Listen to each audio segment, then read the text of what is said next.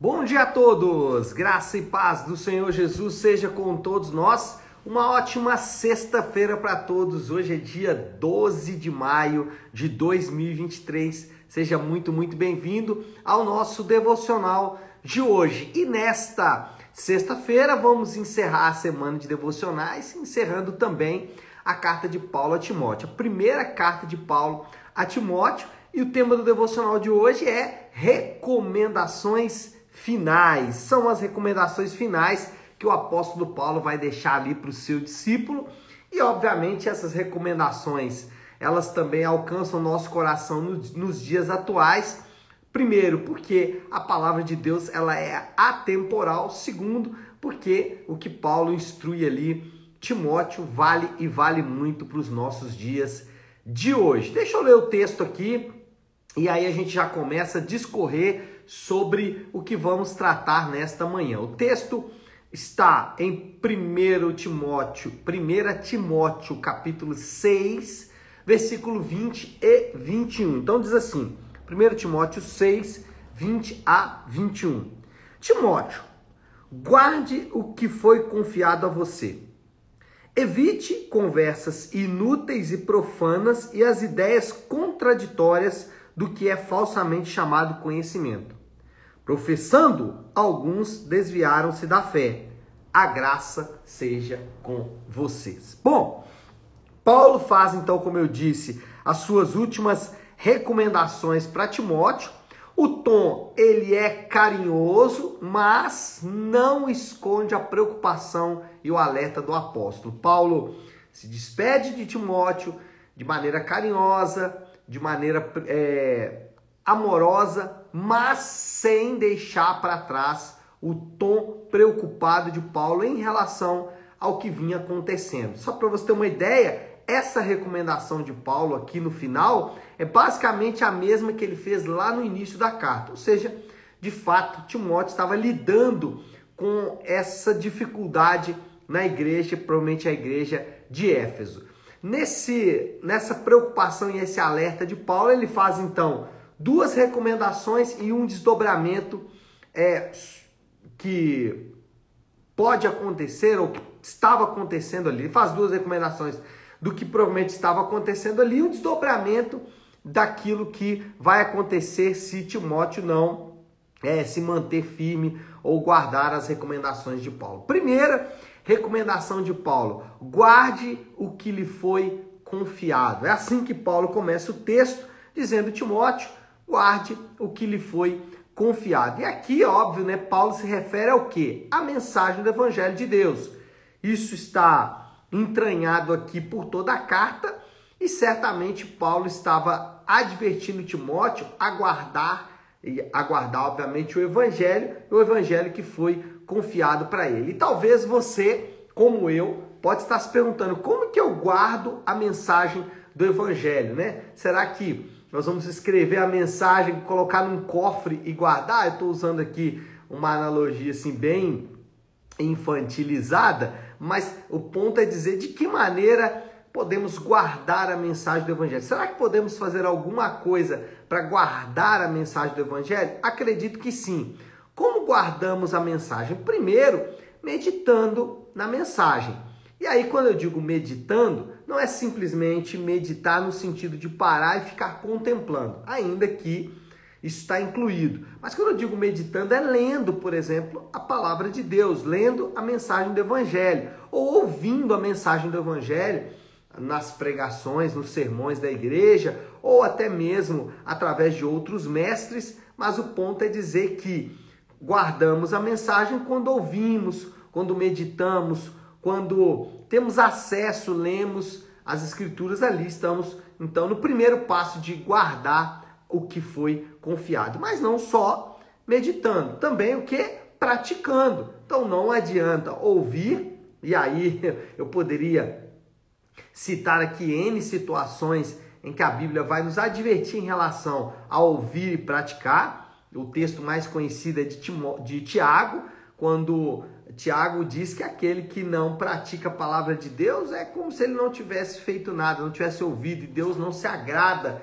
de quem faz essas coisas. Então, Não adianta meditar, ouvir, se não praticarmos. Temos que praticar a, temos que praticar a palavra de Deus. Mas não só isso. Meditar, praticar e ensinar. Aqui está talvez o grande segredo de guardar. É quando você não só medita, mas quando você põe para fora. Quando você ensina outras pessoas isso é uma maneira muito preciosa de você não só ouvir melhor, mas também praticar, que é através do ensino. Então, ensine, ensine aí o seu vizinho, né? ensine aí a sua vizinha, o seu amigo, o seu familiar, o seu filho, a sua esposa, o seu marido, ensine a palavra de Deus, porque fazendo assim você vai também guardar esta mensagem. Então guardamos quando meditamos, praticamos e ensinando, ensinamos. Essa foi a primeira recomendação de Paulo. Guarde o que lhe foi confiado. Segunda recomendação de Paulo é evite conversas inúteis e profanas e as ideias contraditórias do falso conhecimento. Então Paulo vai dizer agora três coisas que Timóteo deve evitar: conversas inúteis, conversas profanas e ideias contraditórias. Aqui a gente precisa fazer um regresso histórico para tentar entender que seriam essas conversas inúteis, profanas e ideias contraditórias. O que será que é isso? Na, nas primeiras, nos primeiros anos ali da história da igreja, a igreja teve que lidar com talvez dois grandes inimigos internos. O primeiro grande inimigo interno, óbvio que o inimigo externo era o Império Romano, as perseguições dos judeus e tudo mais. Mas internamente havia dois grandes inimigos.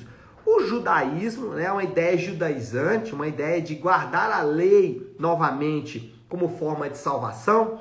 Então, Paulo especialmente teve que lidar muito com isso. Se você ler a carta de Paulo aos Gálatas, ele está tratando basicamente desse judaísmo tão presente ali na igreja do primeiro século, né?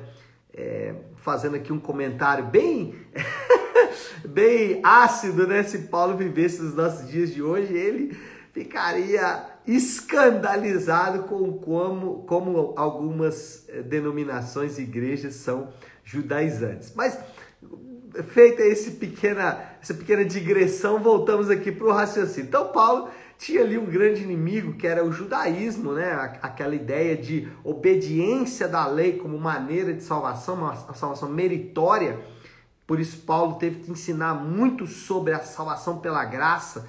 E glória a Deus por isso, porque hoje temos um acervo de ensino sobre isso. Isso é de fato maravilhoso, mas não só isso. Paulo também ele lidou com uma espécie de é, uma filosofia grega mal feita, né? podemos dizer assim, que era uma ideia ali de que é, a matéria é essencialmente ruim e que só o que vale é o espiritual, as coisas do além, do transcendente. É, e esses dois ensinos depois deram origem a um segmento cristão chamado gnosticismo, que foi também um grande inimigo da fé ali já no século II. Mas no século I era apenas um proto-gnosticismo ali, um protótipo daquilo que seria depois um grande inimigo da fé. Então Paulo teve que lidar com esses dois grandes inimigos e é, basicamente é deles que nós podemos tirar aí o que significa conversas inúteis, profanas e contraditórias. O que seriam então conversas inúteis? Havia ali uma certa discussão sobre assuntos que não tinham relevância, como por exemplo o sexo dos anjos. E hoje ainda tem alguns irmãos que persistem em tentar é, descobrir algumas coisas que a Bíblia não nos dá clareza sobre o porquê daquilo ter acontecido. Por exemplo, é, lá, vou dar um exemplo aqui do Gênesis 6, onde fala dos filhos do homem com as filhas, os filhos de Deus com as filhas do homem, quem são os descendentes desses, e aí as pessoas começam a divagar sobre isso, conversas inúteis, mas também profanas. O que é conversas profanas, que rejeita a natureza de Deus, rejeita o amor, a bondade, a santidade, a justiça. É, isso também estava presente ali e hoje também está muito presente nos nossos dias, né? Por exemplo, pessoas dizendo que Jesus não ressuscitou, que ele não é o Deus encarnado, e também contraditórias. é, o que seria aí contraditórias é que não leva em conta toda a vontade de Deus. Pega um texto fora do contexto e procura aplicar esse texto de qualquer maneira. Então, por isso que são conversas contraditórias. E essas coisas estão muito presentes nos nossos dias hoje também. Conversas inúteis, a gente vê, e aí não estou dizendo conversas inúteis não em relação àquilo que está na Bíblia, mas conversas inúteis, por exemplo, como eu disse agora, irmãos, ou sei lá se são irmãos, mas enfim, pessoas que dizem que Jesus, por exemplo, não ressuscitou de fato, né? Ou que o inferno, por exemplo, esses dias tem uma discussão muito sobre isso, que o inferno não existe. São conversas inúteis.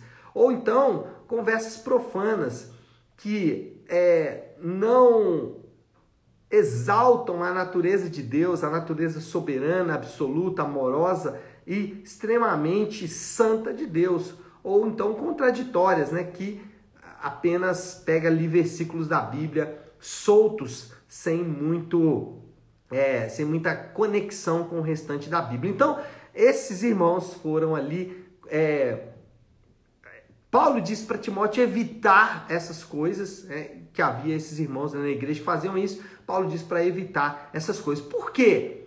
Paulo vai dizer qual é o desdobramento dessas coisas. Versículo 21 do capítulo 6. Paulo diz o quê? Professando, alguns desviaram-se da fé.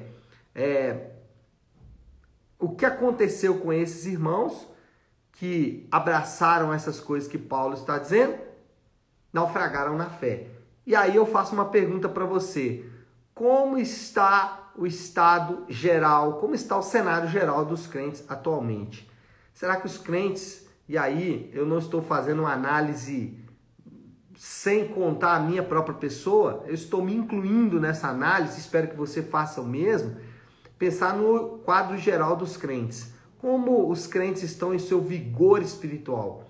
Como os crentes estão no seu vigor pelas escrituras? Como os crentes estão em relação à confiança nas promessas de Deus? Como os crentes estão em relação a como lidar com as dores e dificuldades da vida?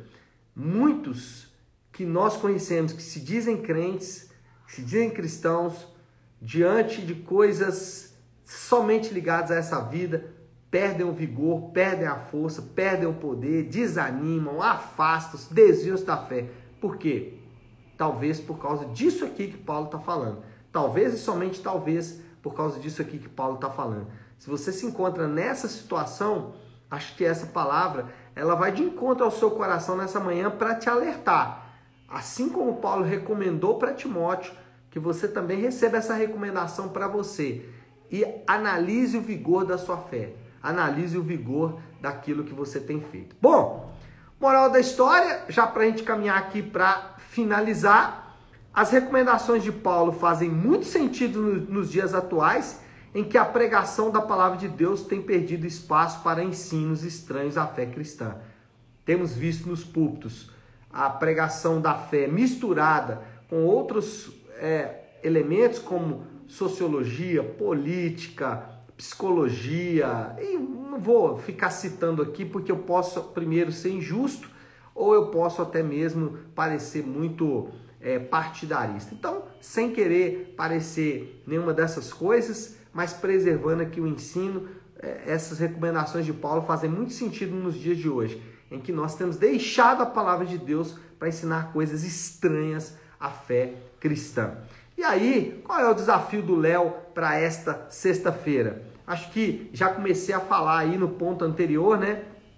É, acho que o desafio aqui é pensar na, em nós mesmos, na nossa condição. Será que também não estamos desviando da fé? E aí não é desviar no sentido né, que muitos pensam aí, já ir para o mundo, não. Desviando da fé simples, da fé direta, dos ensinos sobre a palavra, a natureza de Deus, é, e aí o desafio é pensar: será que não estamos fazendo a mesma coisa? E se estamos, é momento de voltar, é momento de regressar. Nunca é tarde para recomeçar com o Senhor, porque Ele é deveras misericordioso. Tá certo, meu povo? Bom, então é isso. Vamos orar, nos colocar tudo isso aí diante de Deus. Se você puder, pare um instante o que está fazendo e vamos juntos buscar a Deus em oração, orando a oração que o Senhor nos ensinou, a oração do Pai Nosso. Pai nosso que estás nos céus, santificado seja o teu nome. Venha o teu reino, seja feita a tua vontade, assim na terra como no céu. Dá-nos hoje o nosso pão de cada dia. Perdoa as nossas dívidas, assim como perdoamos aos nossos devedores. E não nos deixes cair em tentação, mas livra-nos do mal, porque teu é o reino, o poder e a glória para sempre. Amém. Amém, meu povo? Bom, então é isso. Nós vamos ficando por aqui. Que Deus te abençoe. Uma ótima sexta-feira. Só fazendo aqui um convite especial para domingo, às 10 da manhã, na nossa Igreja Nave. Nós temos culto de celebração e você que é membro da Igreja Nave, eu te espero. Você que não é membro, você que gosta, que tem é, se aproximado de nós, eu te convido a estar conosco nesse próximo domingo às 10 da manhã. Aos membros, inclusive, chamo para estar às 9 no embarque de oração. Não é isso? Então, pessoal, nós vamos ficando por aqui. Que Deus te abençoe e uma ótima sexta-feira para todos. Fiquem com Deus.